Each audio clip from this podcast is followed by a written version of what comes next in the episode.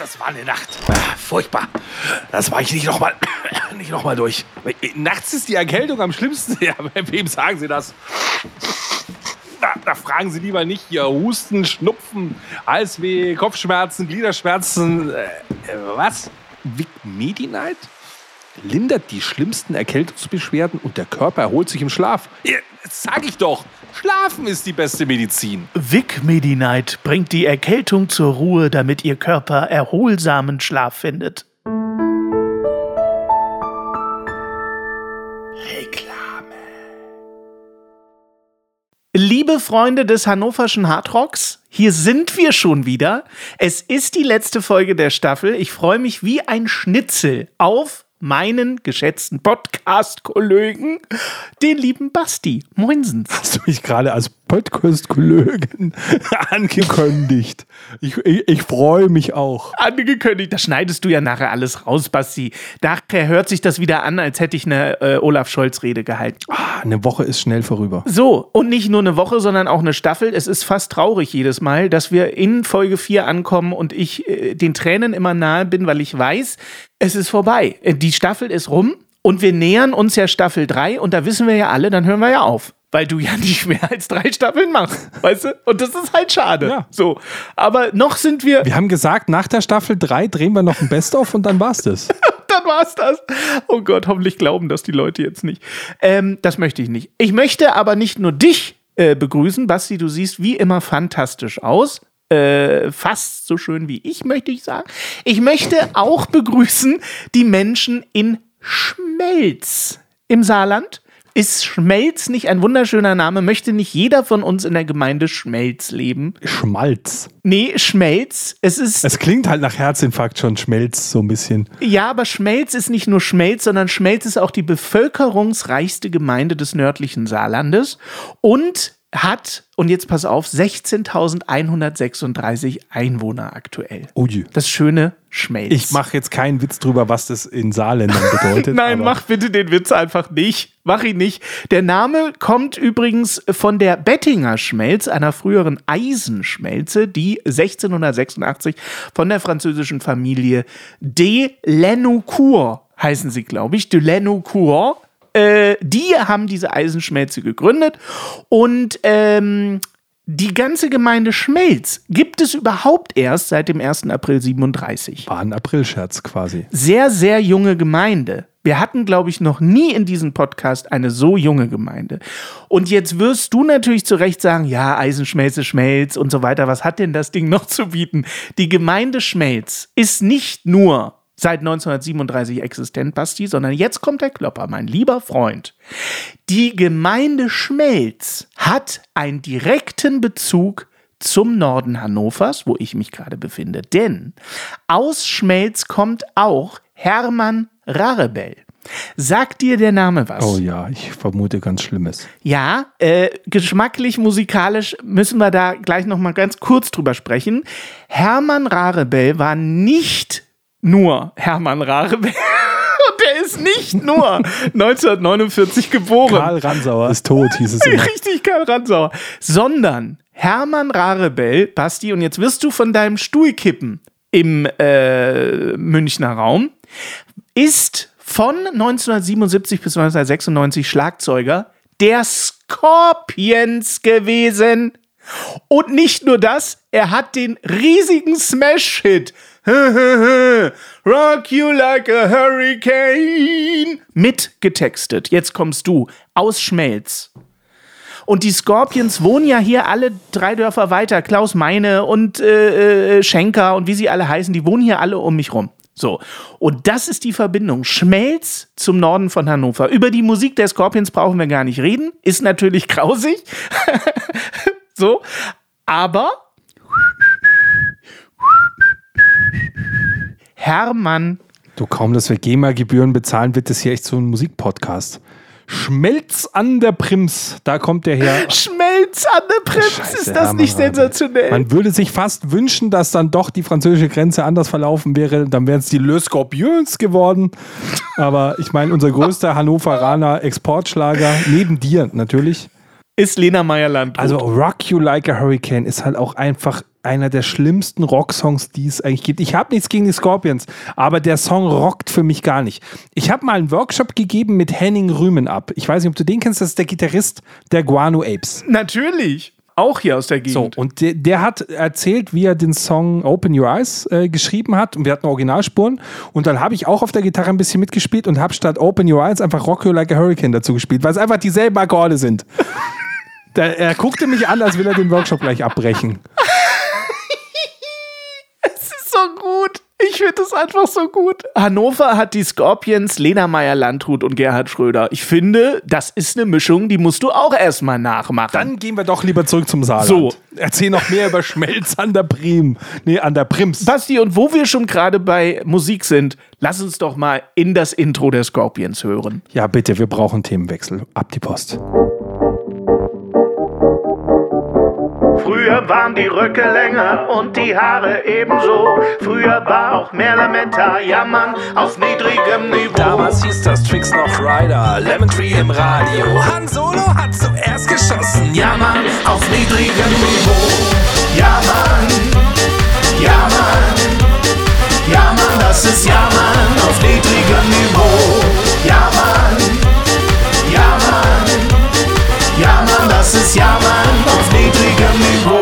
Basti, ich muss dir ein Kompliment machen. Du hast sensationell mitgetanzt und gesungen. Da werden sich die Steady-User extremst freuen. Für Geld tue ich alles, wie wir wissen. Genauso wie der Schlagzeuger der Scorpions. Richtig. Hermann Rarebell an der Stelle. So, wie kriegen wir jetzt eigentlich die Kurve von den Scorpions zur Intelligenz? Das äh, ist die Frage. Das ist jetzt, ich meine, nee, ich dachte jetzt von Hannover, aber okay, ich dachte, da bist du schon wieder. Entschuldigung. Und von Lena Meyer-Landrut? Oder was? So, ai, ai, ai, Christian Wulff kommt auch von hier, aber gut, das führt jetzt zu weit. Ai, ai. Also gibt es irgendwas in Hannover, was was kann? Oder? Also, äh, äh, hier, wann? hier, bitte. Du. Ja. Aber wir sind, nächste Staffel sind wir ja nicht in Hannover. Ich gucke nämlich gerade, wir sind in Brandenburg. So. Brandenburg. Kennst du das? Brandenburg, Brandenburg ist wieder irgendjemand gegen Baum gegurkt. Was soll man auch machen Genau. mit 17, 18 in Brandenburg? In Brandenburg. ja. Der großartige Reinhard Greve. Ja, groß. sensationell. Ganz, ganz groß. Auch hier wieder intelligentes Leben. Ich habe mich weggefeuert bei dem Lied. Ich habe mich so weggefeuert. Dörte, Dörte, auch super. Sie kam im Schneidersitz zur Welt. Also, du, musst, du machst diese Zeile und es ist alles gesagt. Die muss man, die musst du erst mal schreiben, die Zeile. So. Oh, Bernd. Bernd ist auch super. Kennst du Bernd? Nee. Ist auch von Reinhard Grebe. Oh, der hat einfach so gute Lieder, der Mann. Also, nächsten Monat sind wir live aus Brandenburg. Welche Städte wissen wir noch gar nicht. Wir suchen Künstler übrigens. Hier nochmal der Aufruf. Wenn ihr tolle Musik kennt, wir zahlen inzwischen GEMA-Gebühren. Wir würden gerne immer mal wieder den einen oder anderen hier zu Gehör bringen. Nicht nur selber schlecht Playback singen und auf der Nasenflöte tröten, sondern manchmal auch dem Nachwuchs eine Plattform geben. Wir müssten vielleicht noch mal definieren, was Nachwuchs bedeutet. Also ab wann, bis wann ist man denn Nachwuchs? Alles jünger als wir. Also alles. Nee, ich meinte jetzt von der Bekanntheit. Ich möchte ja schon Leuten eine Plattform geben, die wirklich eine Plattform noch brauchen. Ja, aber der- nur weil du immer unbekannt bist, du die Jugend von heute, du, der, der, der furzt einmal in einem YouTube-Video 400.000 Views. Stimmt. Aber was heißt Nachwuchs? Nachwuchs heißt kein Label. Die Ja, nee, jeder ist ja inzwischen ein Label. Das können wir doch immer selber entscheiden. Wir gucken uns das an und denken uns, ach guck mal, das ist so einer, den, den, wo wir vielleicht auch noch was supporten können.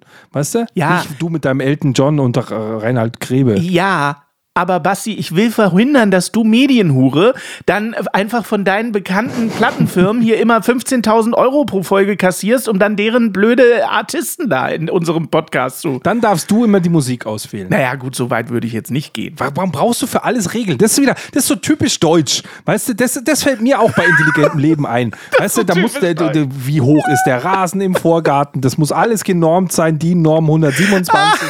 Bla bla bla, Passierschein A38 so. Das heißt übrigens nicht mehr typisch deutsch, sondern wie ich von meiner 13-jährigen Tochter neulich lernte, äh, heißt es jetzt, du bist so ein richtiger Allmann. Allmann, oh, wirklich. Das, Du bist so ein richtiger Allmann. oh, der Podcast mit den zwei Allmanns. Oh, ich kotze. Das Wort ist auch so, ge- geht mir, Digga, da krieg, ich- krieg ich ja jetzt schon, Alter. Digger, Alter und Allmann. Das höre ich von meiner Tochter gerade am meisten. Ja, typisch deutsch von mir aus, ja.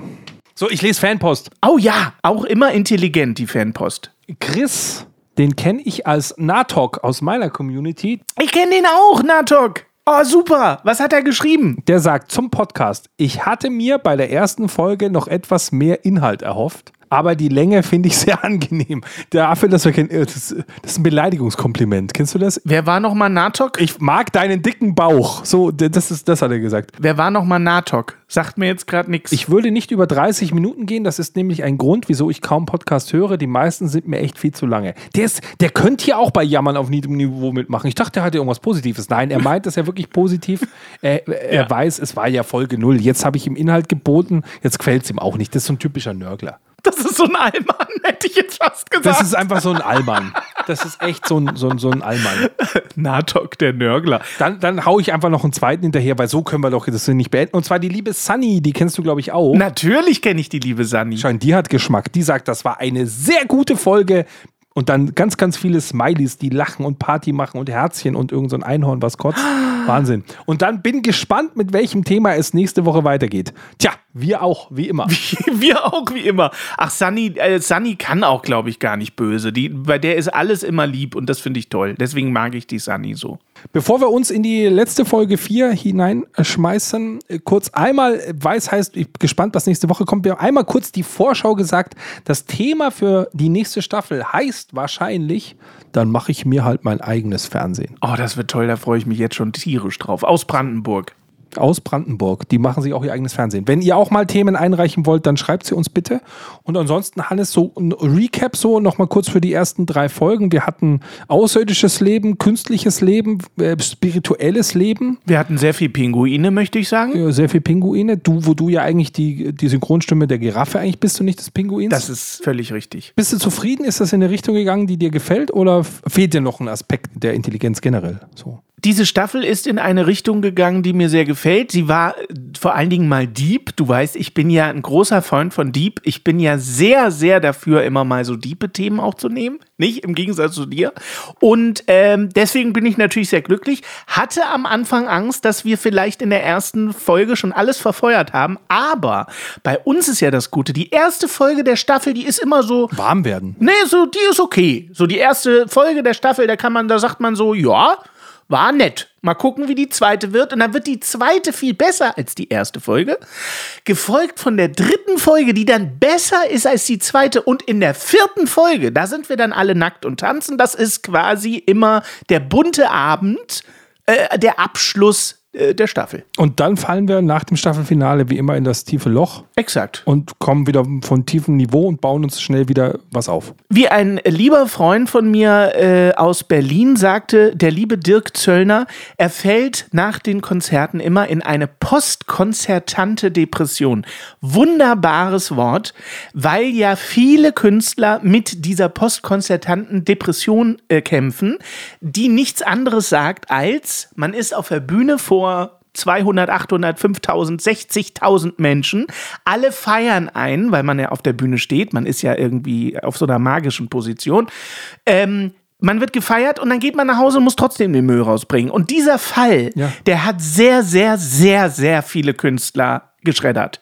Sehr viele Künstler. Eigentlich fast alle. Das ist so irgendwie komisch, genau. Du gehst auf die Bühne, 500.000 Leute gehen ab, bla bla bla, und dann gehst du rüber zum Bäcker und dann will er doch ein Geld, Exakt. wenn du eine Breze kaufst. Das ist halt irgendwie so. Da bist du doch derselbe Wichser. Auch ein Rod Stewart geht Brötchen kaufen. Und Elton John auch? Ja, und auch Elton John. Diesen Fall haben alle Künstler, egal in welcher Dimension sie schweben.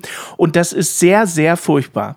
Das darf ich sagen, das ist sehr, sehr furchtbar. Bei mir sind die 6000 Zuschauer ein bisschen näher, das gebe ich zu. Aber auch ich hatte 6000 für Zuschauer und der Tag danach ist nicht schön. So viel darf man sagen. Ich hatte 3000. 3000 war das Größte, was ich geschafft habe. Ähm, und ich war, ich kann mich an nichts mehr erinnern. Passt schon. Richtig.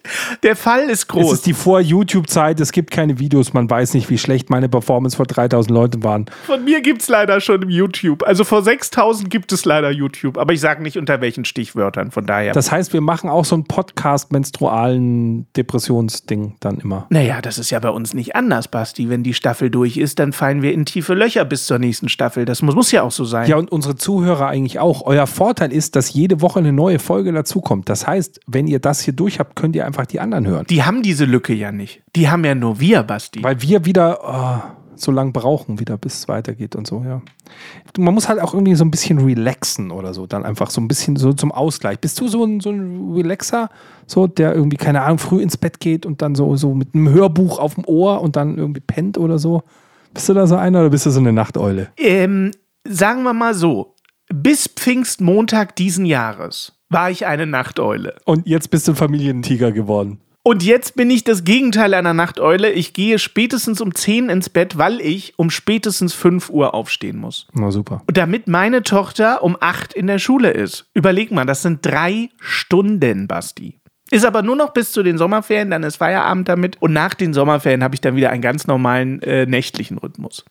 Weil dann meine Tochter hier zur Schule geht in der Nähe und sie braucht nicht mehr 14 Stunden vorher aufstehen und ich damit auch nicht. Ja, ich bin so einer, ich, wenn- ich brauche abends irgendwie immer noch so ein bisschen was auf dem Ohr. So. Also ich, das muss irgendwie noch ein bisschen was dudeln, was laufen, sonst was. Ich bin ja so ein Riesenfan zum Beispiel gewesen. Kennst du das die noch? Oder äh, ist ja, glaube ich, aus dem Bayerischen Rundfunk oder so, im dritten Programm, diese Space Night nachts. Na klar. Wenn dann da irgendwie diese ganzen außerirdischen Schmalen und die NASA-Geschichten, dann läuft da immer nette Musik dazu.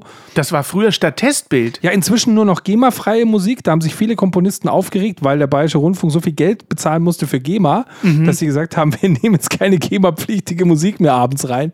Und du sagst, hä, hallo, öffentlich-rechtlicher Rundfunk, weißt du, wir zahlen alle Rundfunkgebühren und dann knausern die Ja, ja. Äh, bei den Komponisten rum. Aber das ist doch toll. Und dann so ein Harald Lesch, der irgendwie über Ja. den Urknall was philosophiert. Auf jeden Fall. Ich habe da immer nachts sehr, sehr, sehr gerne geseppt. Leider werden wir dieses ganze Thema lineares Fernsehen etc., Vor- und Nachteile, öffentlich-rechtlicher Rundfunk und so, das werden wir alles in der nächsten Staffel behandeln. Da freue ich mich sehr, sehr drauf. Siehst du mal, das heißt, ich schaffe es, dass wir quasi außerirdische, intelligentes, relaxen, bla und Fernsehmedienkritik alles mit einem Stichwort wie Space Night hinbekommen. So. Da merkst du mal, was ich von Improvisationstalent bin. Naja, und man merkt vor allen Dingen, dass du auf der Frank-Elstner ähm, Moderationsschule warst und ich halt nicht. Aber so Harald Lesch oder sowas, ich meine, bist du da so ein Fan von? Ich mag den ja total. Ich mag ja, wenn so Leute nicht nur hyperintelligent sind, sondern einfach auch das einfach so geil präsentieren können. Also die einfach so eine Leidenschaft haben für das, was sie machen. Also wenn der über Physik spricht, dann denkst du dir ja, boah, am liebsten würde ich jetzt so einen Apfel neben ihm fallen lassen, damit ihm einer abgeht vor lauter Schwerkraft. Wir sind ein Land der Aufklärer. Insofern äh, ist natürlich mir ein Harald äh, Lesch sehr nahe.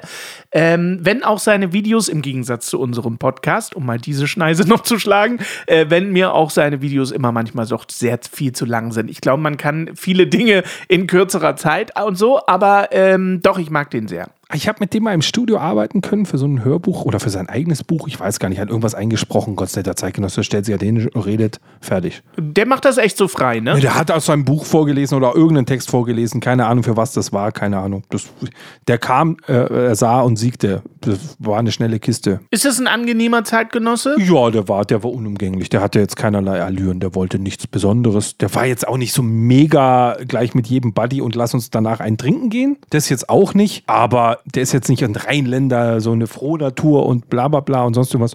Nee, aber der hat da sein Ding gemacht. Der war höflich, nett zu allen. Der hat keine Widerworte gemacht. Das ist ja auch schon viel wert. Der war mit allem zufrieden. Du hast ja, also im Studio, da kommen ja echt Leute, die beschweren sich ja wegen allem Scheiß.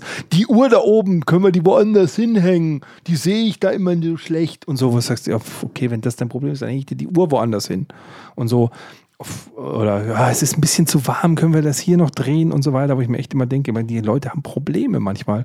Das sind noch die einfachen Sachen, gibt ja viel größere Arschlöcher dann. Wir müssen auf jeden Fall mal eine Staffel machen, fällt mir dabei gerade ein, wo du davon sprichst. Wir müssen mal eine Staffel machen, wo du mal deine ganzen Anekdoten aus dem Studiosektor. Sowas finde ich ja auch immer unglaublich spannend. Da mache ich einen eigenen Podcast draus. Bitte? Der heißt dann Da bin ich einfach raus oder was? Jammen auf niedrigem Niveau. Jammen auf niedrigem Niveau. Ich glaube, du kannst so viel geile Geschichten erzählen. Ja, aber du doch auch. Weißt du, das, das Medienbusiness ist immer total interessant. Ich, weißt du, du, du bist ja auf jeder Party und so warst ja irgendwie, mir ging es ja dann echt auf den Sack. Also A, mein, meinem ganz engen Umfeld ging es irgendwann auf den Sack, wenn ich immer dieselben Stories wieder erzählt habe, aber für jeden, der neu dabei war, bist du ja auf jeder Party der Geiste, wenn du über Stars und Sternchen und, und bla Dings erzählen kannst, dann, ja, dann sagst du, oh, das Mischpult, an dem ich da arbeite, das kostet 360.000 Euro. Alle sagen, boah, krass, dann sage ich den Leuten auch immer, ja, und der Bauarbeiter benutzt einen Bagger, der kostet 2 Millionen. ja. ja. Also was interessiert dich? Also ist ja nicht mein Mischpult so. Also klar ist alles teuer und alles immer im Medienbusiness sagt immer jeder, er ist der Geilste und alles ist geil und geil, aber in Wahrheit ist das, es ist,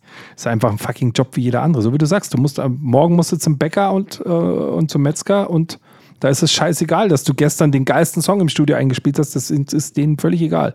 Meistens ist es ja tatsächlich so, das ist die Erfahrung, die ich gemacht habe, aus äh, eher, aber eher aus der anderen Seite der Scheibe. Du warst ja am Mischpult eher äh, zu Hause, ich war ja eher auf der anderen Seite und ich kann sagen, äh, dass es meistens so ist, das gilt nicht für immer, aber es gilt sehr oft, kann man das sagen, je wichtiger der Mensch, desto angenehmer ist er auch und umgekehrt.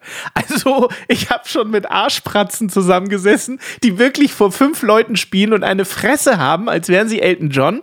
Und genauso umgekehrt habe ich auch schon Menschen äh, treffen dürfen, die sehr, sehr bekannt sind und so unfassbar liebe Menschen und so völlig ungezwungen und, und äh, unspektakulär. Ähm, das finde ich, äh, also man kann es nicht verallgemeinern zu allen sagen, aber es ist schon so, je berühmter, desto angenehmer eigentlich. Aber bist du nicht dann die Ausnahme von der Regel, weil du bist total unberühmt und trotzdem irgendwie ganz knorke so? ja, nee, ich bin ja schon sehr, sehr berühmt. Ach so, dann bist du auch ein Arschloch. Nee, wie? Ich habe sowieso den Fetisch, dass ich ja immer zu allen Menschen nett sein will, weil ich nicht möchte, dass das passiert, was zum Beispiel Mariah Carey passiert, dass jeder, der über Mariah Carey spricht, der redet ja nicht gut von der, sondern der sagt ja, die hat dies gesagt und die wollte eine weiße Garderobe und außerdem müssen sie die immer in ihre Kleider schießen und die wird in ihre Kleider reingenäht, die blöde Nuss.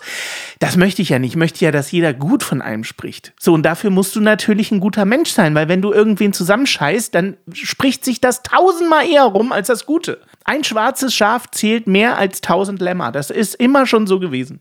Sei nett zu den Menschen, dann reden die auch gut über dich. So, wenn du da irgendwen zusammenpfeifst oder irgendwie schlechte Laune an irgendwem auslässt, das hilft ja gar keiner Seite weiter. Aber ich bin natürlich nicht berühmt. Aber auch wenn ich berühmt wäre, wäre ich mit Sicherheit so. Ja, aber wer, also ich, ich finde immer verrückt, wer, wer diese Regel macht. Weißt du, ich, ich komme mal zu, zu einem Gedankenexperiment für dich. Ich komme mal zu so einem Gedankending. Los. Weil das hatten wir bei dem ganzen intelligenten Leben noch nicht. Das schließt so ein bisschen an, wo wir bei der ersten äh, Folge so waren. Da waren wir bei diesem ganzen Popkulturschmarrn. Wir sind die ganzen Filme durch. Ja. So Science-Fiction-mäßig. Aber was wir uns noch nicht durchgedacht haben, war eigentlich das Thema der ganzen künstlichen Intelligenz im Science-Fiction, ob wir nicht doch irgendwie in so einer Matrix-ähnlichen Situation sind. Oh Gott. Weißt du? Also, ob unsere Realität so ein bisschen hausgebacken ist, aber in Wahrheit existiert vieles von dem gar nicht. Wir nehmen es halt so wahr und so nach dem Motto, hey, wir sind die intelligentesten und die Geisten im Weltall. Und in Wahrheit gurken da andere drumrum, die sagen, hier guckt dir die Idioten von Menschen an. Die sind so blind, die sind so auf sich selbst fokussiert, dass sie uns gar nicht mitkriegen, weil sie noch gar nicht die nächste Dimension geschaffen haben. Die denken immer noch an drei Dimensionen und die haben noch Zeit und Raum, die Idioten. Stellst du dir das wirklich wie so, eine, äh, wie so ein Miniatur-Wunderland vor? Also, dass da jemand so den Plan hat, weißt du, so die Erde unter sich und der steht so daneben und guckt so drauf. Ach, guck mal hier, Vulkanausbruch, süß. Ja, so ein bisschen, ja. Vielleicht sind wir so eine Reality-Show und die schauen sich das an. Und die denken sich, guck mal an, die geilsten Leute, die sie haben, so die, die größten Denker, die reichsten Menschen, hier Elon Musk, Ja. Jeff Bezos und so weiter, die bauen Raumschiffe, die sehen aus wie Schwänze und fliegen damit in der Gegend rum.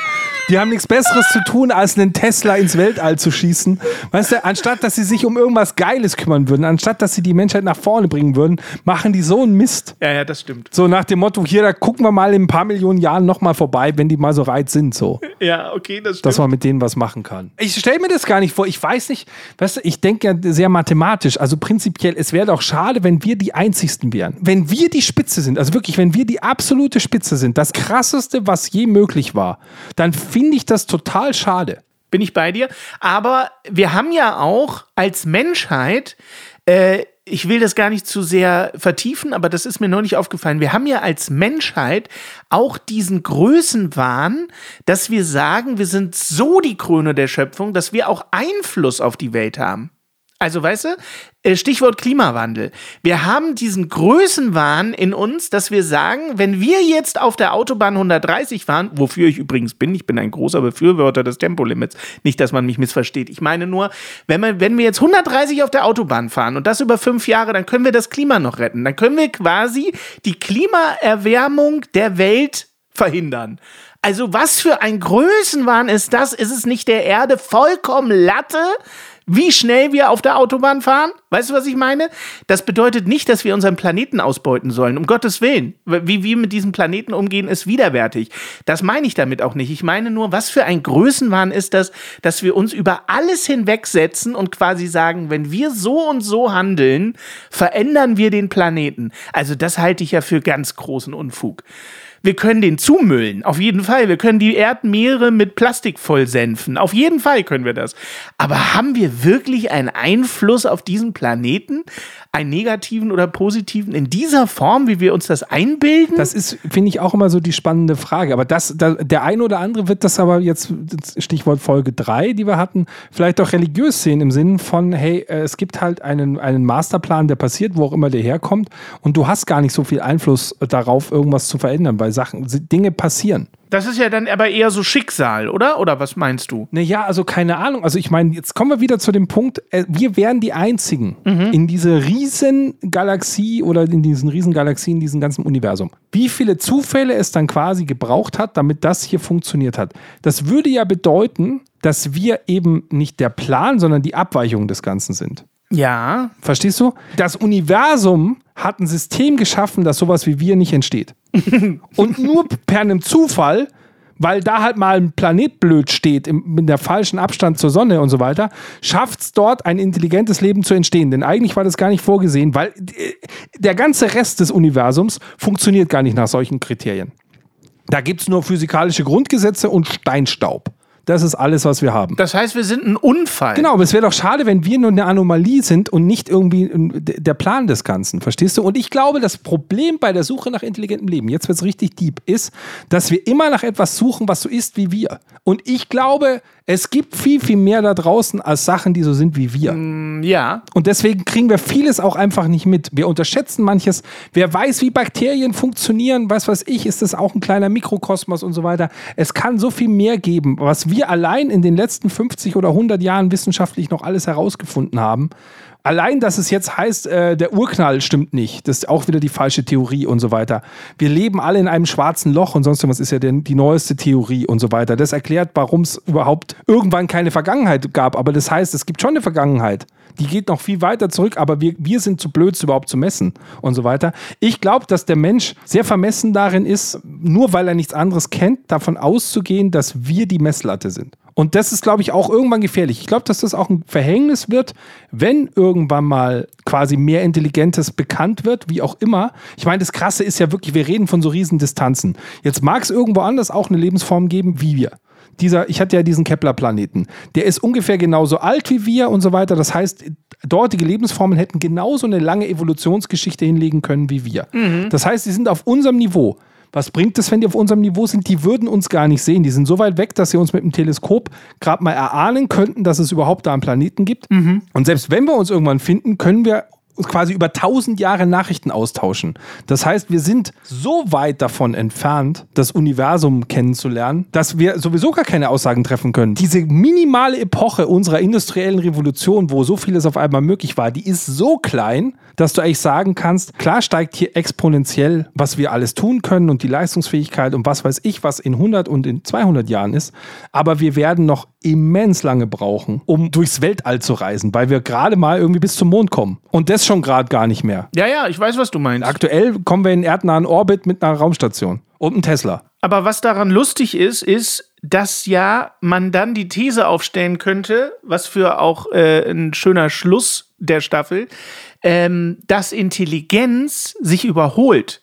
Dass also Intelligenz am Ende schädlich ist. Je intelligenter du wirst, desto schädlicher ist es für dich. Und zwar nicht nur in der künstlichen Intelligenz, wo wir dieses Phänomen ja jetzt schon sehen, dass die künstliche Intelligenz inzwischen so intelligent ist, dass sie sich quasi überholt und dass das dann eventuell was Negatives wird. Genauso ist es ja auch bei der echten Intelligenz des Menschen, dass du mit der Industrialisierung begonnen hast, erstmal noch ganz cool, hey, wir können hier Fortschritt und so weiter und so fort. Der Fortschritt geht immer weiter und immer weiter und immer weiter. Ist jetzt aus meiner Sicht, da geht es dann auch um Kapitalismus und was auch immer, ist jetzt an einem Punkt, wo wir sagen, äh, ich glaube, wir überholen uns gerade komplett. Immer schneller, weiter, höher und so weiter. Ähm, das heißt, wir überholen uns Und das gilt im Übrigen aber auch im Kleinen, weil mir nämlich auffällt, das ist jetzt eine steile These, ich weiß, je dümmer du bist als Mensch, je dümmer du bist, desto einfacher ist dein Leben. Umso glücklicher bist du. Exakt. Weil du nämlich eben nicht dich überholst und ständig alles hinterfragst und über dein ganzes Leben nachdenkst, jeden Tag und jede Stunde, sondern weil du morgens zu deiner Arbeit gehst, deine Arbeit machst, am Ende des Monats dein Geld bekommst und ein glücklicher Mensch bist. Das heißt, in dem Fall minder intelligent ist nicht was Schlechtes, sondern minder intelligent ist in dem Fall unfassbar hilfreich, weil du nämlich einfach durch dein Leben kommst und im Grunde, äh, ja, das klingt jetzt doof, aber im Grunde wie ein Tier lebst. Du bist auf das ähm, beschränkt, was dein Leben ausmacht. Wo schlafe ich, wo esse ich, wo kriege ich was zu trinken, äh, wie kriege ich am Ende, kann ich meine Miete bezahlen und so weiter. So, das sind deine Probleme im Leben.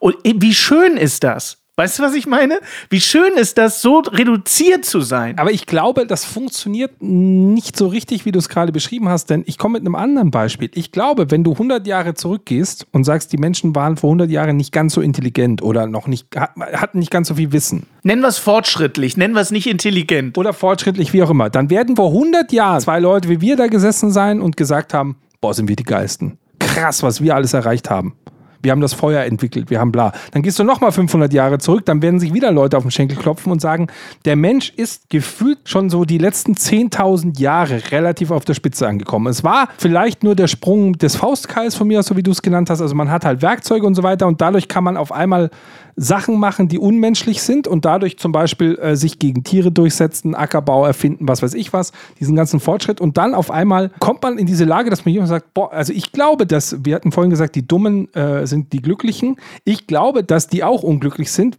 in dem Moment, wo sie das Gefühl haben, sie sind die Intelligentesten. Wenn die Dummen das Gefühl haben, sie sind die Intelligentesten, sind sie genauso unglücklich, weil sie an so einer Spitze sind und sagen, wo soll ich denn da noch hin und sich zu viele Gedanken über Sachen machen können. Und deswegen glaube ich, ist das Spannende, ob in 500 Jahren und in 1000 Jahren die Leute immer noch genauso denken und sagen, ja, nächstes Jahr wird alles geil. Wir sind sowas von abgedriftet. Jetzt stell dir vor, wir wären, wir wären doch in der Matrix gefangen und ich würde dir jetzt die blaue und die rote Pille anbieten. Welche würdest du nehmen? Welche kann was? Würdest du in der Matrix bleiben oder würdest du rauskommen wollen aus der Matrix? Nein, auf jeden Fall rauskommen. Definitiv. Aber wenn du da draußen nur so sch schlechten Schleim schlürfen kannst und da eigentlich nichts ist? Ich bin viel zu neugierig, um die andere Pille zu nehmen, Basti. Ich würde nicht die Pille nehmen, die mich hier lässt, sondern ich würde auf jeden Fall die Pille nehmen, die mich hinter, die mich backstage bringt, um es von hinten zu sehen. Auch wenn es schlimmer ist. Egal. Ich bin viel zu neugierig dafür. Der Hannes äh, hat sich geweigert, sich mit Kokain abzuschließen, um ein großer Musiker zu sein, aber er nimmt von mir einfach die Pille an, um einfach mal die Wahrheit zu sehen. Da siehst du ja. Absolut. Jetzt werde ich bald bei ihm auf dem Handy gewitelistet und dann habe ich es endlich geschafft. Dann hast du es endlich geschafft. Dann bist du soweit. Basti, wollen wir am Ende dieser Staffel, dieser fantastischen Staffel, darf ich dir noch ein Bild spoilern oder wollen wir das nur für die Steady-Leute machen? Mach es. In der ersten Staffel, Folge 3, haben wir über Schulstreiche gesprochen und ich erzählte davon, dass ich meine Kunstlehrerin mit einem Gemälde, das da hieß Herbsterwachen, geprankt habe, wie die Jugend heute sagt. Und ich habe dieses Gemälde gefunden, Basti. Hier ist es. Herbsterwachen aus dem Jahre 1997. Das sieht erschreckend nach Picasso aus. es sieht ja nach Picasso aus, oder?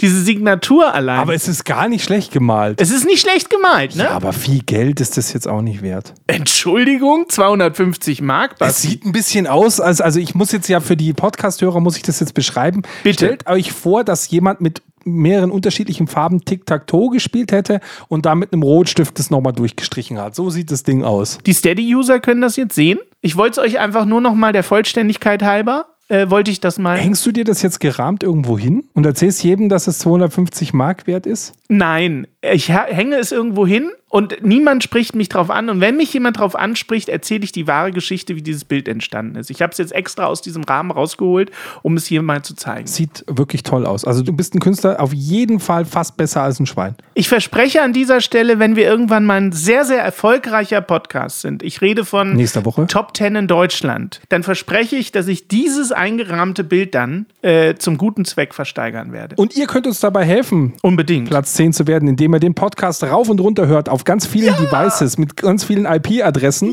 mit jeder wieder neu fünf Sterne vergibt und tolle Kommentare schreibt und uns einfach nach vorne bringt. Guckt gerne auf jammern auf niedrigem Niveau.de, guckt bei Instagram vorbei. Ihr findet auch Links zu Steady, falls ihr uns supporten wollt. Und empfehlt uns unbedingt euren Nachbarn weiter. Das ist mir sehr, sehr wichtig. Außer ihr mögt sie, dann äh, empfiehlt Nicht. ihr lieber äh, Precht und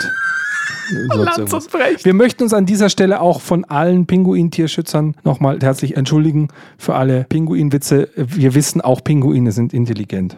Und ich möchte mich äh, noch bei dem Saarland bedanken, die in dieser Staffel ein wundervolles äh, Gastgeberland waren. Vielen Dank an das Saarland. Bei allen drei Einwohnern möchten wir uns bedanken. Und ich verspreche, dass ich Basti bei den Saarlandwitzen in Zukunft ein wenig bremsen werde, liebes Saarland. Es war eine fantastische Staffel, nicht alleine wegen dir, Basti. Mir hat es auch viel Freude gemacht. Ich freue mich auf äh, nächste Staffel dann hier. Dann mache ich mir halt mein eigenes Fernsehen, was auch immer wir dann in vier Folgen kredenzen. Es kann nur eine verrückte Reise werden. Gefühlt haben wir alle Klischees in der zweiten Staffel bedient. Ich bin ganz glücklich. Wir hatten Ausländerfeindlichkeit, Saarlandwitze, Tierfeindlichkeit, Sex, Drugs and Rock'n'Roll. Es war alles drin in der zweiten Staffel. Das Einzige, was jetzt noch kommen kann, wäre unser Outro. Aber ich fände es so geil, wenn es Rock You Like a Hurricane wäre. Aber wir nehmen, glaube ich, das echte. Hannes, komm, bring uns raus aus der Folge. Ihr Lieben, es war eine sensationelle Staffel. Äh, denkt bitte dran, Niveau ist keine Creme, kommt gut durch die Woche und in die nächste Staffel. Ja, Mann. Ja, Mann. Ja, Mann, das ist Ja, Mann auf niedrigem Niveau. Dein Support hilft. Damit wir dir auch weiterhin beste Jammerunterhaltung bieten können, brauchen wir deine Unterstützung. Empfehle uns in deinem Freundeskreis, werde jetzt Steady-Unterstützer oder bewerte den Podcast positiv. Wir freuen uns auch über dein Feedback. WhatsApp.jammern auf niedrigem Niveau.de. Alle Infos findest du auch in den Shownotes. Unsere Jammerlappen auf Steady. Andreas, Anja, Christiane, Christoph, Elke, Julia, Jonas, Katrin, Conny, Lars, Nicole, Marco, Markus, Matthias, Melanie, Michael, Miriam, Sam, Sandra, Sissy, Stefan, Tobias und Tunte Roland. Wer ist denn Tunte Roland? Ach, geil.